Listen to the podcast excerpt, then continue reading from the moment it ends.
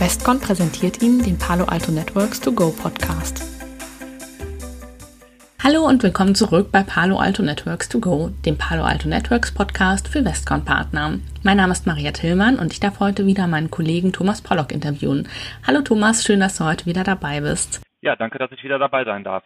Ja, Thomas, du warst zwar schon ein paar Mal bei unserem Podcast, aber trotzdem würde ich dich bitten, dich einmal ganz kurz vorzustellen, bevor wir dann mit dem heutigen Thema SD-WAN starten. Ja, ich bin Thomas Pollock. Ich bin seit ein bisschen mehr als zwei Jahren Pre-Sales Engineer bei der Westcom für den Hersteller Palo Alto Networks. Das heißt, ich beschäftige mich eigentlich den ganzen Tag mit dem technischen Themen rund um den Hersteller Palo Alto Networks und unterstütze unsere Partner da bei allen technischen Fragen, die da so aufkommen. Das Thema der heutigen Episode lautet ja SD-WAN. Kannst du uns als erstes mal erklären, was man unter dem Begriff versteht?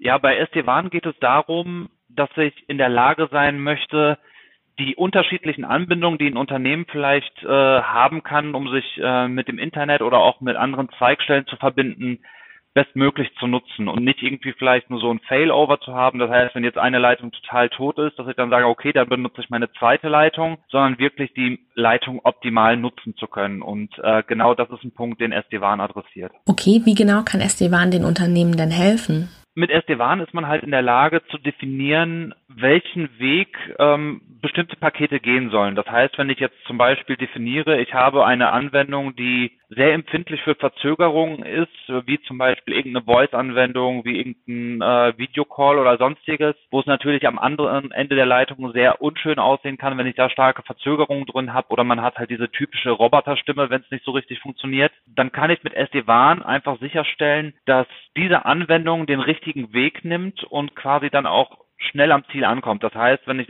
ein Unternehmen habe, das zum Beispiel eine teure MPLS-Leitung hat, die aber auch dafür sorgen soll, dass ich eine sehr gute Anbindung zu dem anderen Ende habe, dann könnte ich mit SD-WAN definieren, dass meine Voice-Anwendung, die auf der anderen Seite ankommen soll, über diese Leitung geht. Genauso kann ich vielleicht sagen, dass für andere Zugriffe, die für mich vielleicht nicht so wichtig sind, dass ich dann vielleicht meine teure MPLS-Leitung nicht belasten möchte, sondern dass ich vielleicht über meine normale Internetanbindung gehe, dann kann ich SD-WAN sagen, dass zum Beispiel mein Gäste-WLAN jetzt mal als Beispiel ähm, dann über meine normale Internetleitung geht, anstatt über meine teure MPLS-Leitung. Mhm. Kannst du uns dazu auch ein paar Anwendungsbeispiele geben? Ja, also ähm, ein klassisches Beispiel ist zum Beispiel äh, immer Voice-Anwendungen, weil Voice-Anwendungen, wie gesagt, sehr ähm, latenzanfällig sind, beziehungsweise sehr unschön auf Latenzen reagieren. Bei anderen Informationen, wie wenn ich zum Beispiel irgendwelche Daten hochlade oder so, wenn, wenn ein Paket unterwegs verloren geht, dann ist das zwar nicht schön, aber es ist jetzt nicht so tragisch wie bei einer Voice-Anwendung. Und gerade Voice-Anwendungen, da haben wir dann das Problem, dass sich das alles komisch am anderen Ende anhört. Es wird unverständlich.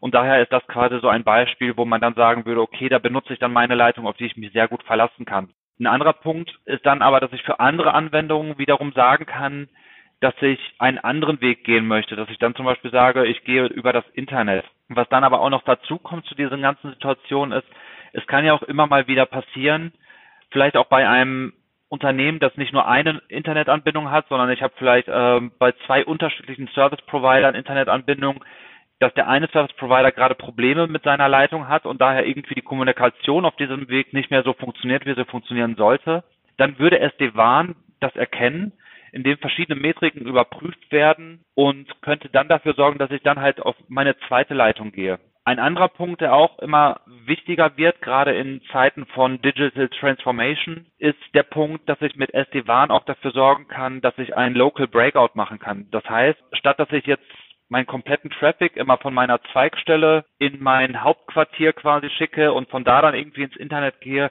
Gerade bei SaaS-Applikationen kann das halt sehr unschöne Nebeneffekte haben. Kann ich mit einer SD-WAN-Lösung auch sagen, ich möchte von meinem, von meiner Zweigstelle direkt ins Internet, in die SaaS-Applikation reingehen. Palo Alto Networks bezeichnet die eigene Lösung ja als Next Generation SD-WAN. Wie unterscheidet sich die Lösung denn von anderen? Ja, das Next Generation SD-WAN kommt daher, dass Palo Alto ein paar Punkte mehr betrachtet, als es die meisten anderen SD-WAN-Lösungen tun. Also in der Regel ist es so, dass SD-WAN-Lösungen gucken sich halt verschiedene Netzwerkparameter an, um zu entscheiden, wie gut ist diese Leitung noch, die ich gerade benutze und ähm, kann es vielleicht sein, dass ich auf eine andere Leitung wechseln muss, weil die Performance einfach nicht mehr gut genug ist. Dafür werden üblicherweise solche Werte benutzt wie Latency, Jitter und Packet Loss. Das sind quasi so Werte, die da extra ausgewertet werden können und die darüber entscheiden, wie gut die Qualität einer Leitung noch ist. Und diese Werte würde ich dann nutzen, um ab gewissen Schwellenwerten zu sagen, okay, jetzt bitte über eine andere Leitung gehen. Palo Alto macht es an der Stelle noch ein bisschen anders und guckt natürlich einmal auf diese Werte, die natürlich auch ausschlaggebend sind, aber zudem gibt es auch noch weitere Werte der Applikation, die mit hinzugezogen werden.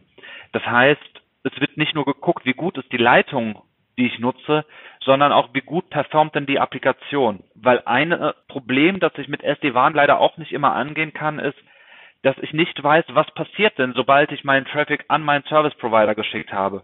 Eventuell habe ich irgendwo im Hintergrund in der Kommunikation zu der Applikation oder zu dem SaaS-Service, den ich nutzen möchte, irgendwo ein Problem in der Kommunikation von meinem Service Provider zu diesem Service und das würde ich dann vielleicht nicht sehen, weil meine Kommunikation mit meinem Internet Service Provider ist an sich gut. Aber wenn die Applikation trotzdem nicht funktioniert, ist mir an der Stelle nicht wirklich geholfen. Und die Lösung von Palo Alto Networks würde hier halt wirklich sehen, dass die Applikation trotzdem, obwohl meine Netzwerkwerte wie Latency, Jitter und Loss eigentlich gut sind, dass die Applikation aber nicht performt. Und dann könnte die Lösung von Palo Alto Networks auch einen Schwenk auf eine andere Leitung machen. Und dann wäre eventuell schon ein Problem gelöst, das normalerweise für viele Anrufe bei den äh, Supportern im technischen Support sorgen würde, wo sich User, darüber beschweren, dass irgendeine, irgendeine Anwendung nicht mehr so funktioniert, wie es funktionieren sollte.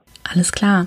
Kannst du uns dann abschließend noch sagen, für welche Unternehmen SD-WAN-Lösungen sinnvoll sind? SD-WAN-Lösungen sind eigentlich für alle Unternehmen sinnvoll, die sich irgendwie absichern wollen und nicht nur eine Internetanbindung haben. Das heißt, die quasi auch sicher gehen wollen, dass sie auch noch fähig sind, mit dem Internet oder vielleicht auch mit anderen Zweigstellen, die über Internet angebunden sind, zu kommunizieren, falls mal der eigene Service Provider ausgefallen ist, was ja leider auch immer mal wieder passieren kann.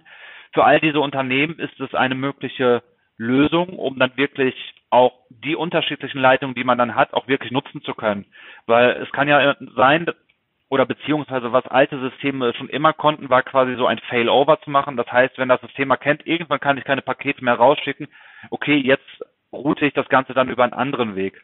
Aber wenn man schon die Kosten aufbringt für mehrere Internetleitungen, dann möchte man ja eigentlich auch wirklich ähm, diese Leitung komplett nutzen und nicht eine quasi still liegen haben, solange die andere Leitung funktioniert und die andere zweite Leitung erst nutzen, wenn auf der ersten Leitung nichts mehr funktioniert.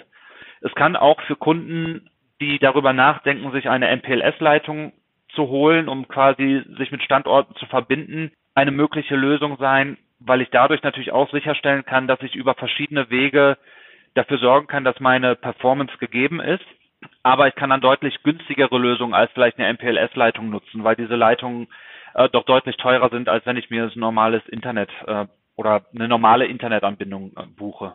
Ja, super. Ganz vielen Dank, Thomas, dass du dir heute die Zeit genommen hast, um uns das Thema SD-WAN näher zu bringen. Ja, sehr gerne und Dankeschön, dass ich wieder dabei sein durfte. Und damit verabschieden wir uns auch schon von Ihnen, liebe ZuhörerInnen.